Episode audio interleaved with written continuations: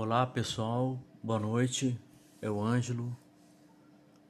Voltamos hoje mais uma vez com o agora 045, livro Nosso Lar de André Luiz, capítulo 42.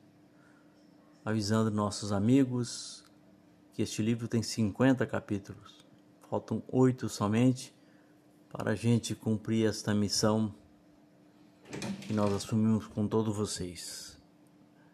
Então vamos lá.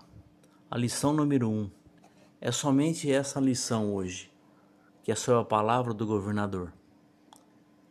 E ela consiste no seguinte: Diz o governador, lógico que a nossa tarefa essencial é de confraternização e paz, de amor e alívio aos que sofrem.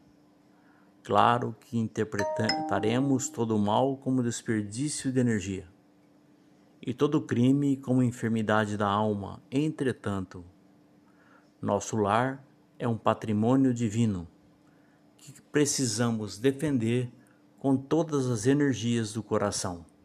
Quem não sabe preservar não é digno de usufruir.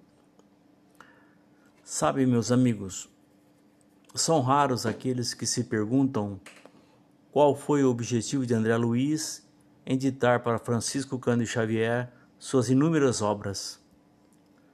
No livro Sementeira de Luz do espírito Neio Lúcio, ele diz: Os melhores trabalhos não são aqueles que despertam a mais forte emoção, mas o que proporcionam os maiores valores educativos.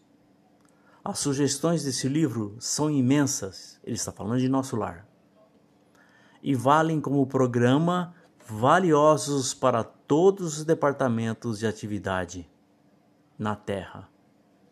As mensagens de conteúdo divino são também como fontes da estrada. Cada qual enche o seu cântaro e conduz o que pode suportar.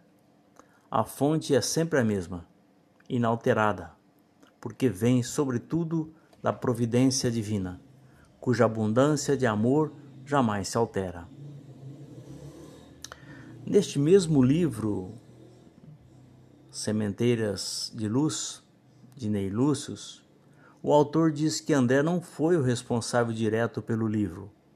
Ele serviu de mensageiro para que o mais alto enviasse ao mundo informações aos homens sobre o seu maravilhoso destino. Espero que o entendimento de todos vós cresça sobre a luz de Deus. Já o texto alerta os seguidores do Mestre que diante das lutas não baixemos a guarda, façamos prevalecer nossos ideais. A dor do corpo significa a libertação da alma. Quem deseja purificar-se não pode optar pela lama por medo de sofrer.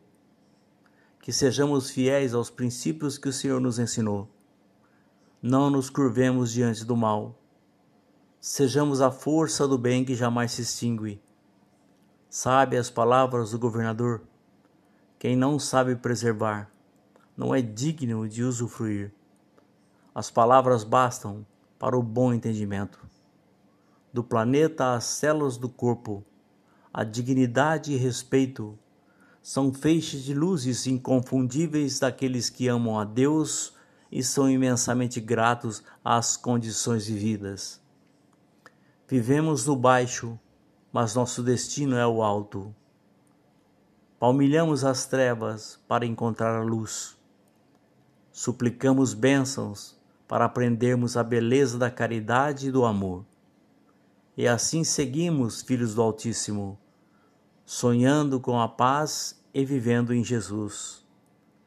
Não tenhamos medo de proteger e lutar por nossos ideais, mesmo que a indiferença de muito nos constranja e nos sintamos sozinhos, nada temas, o Senhor está conosco.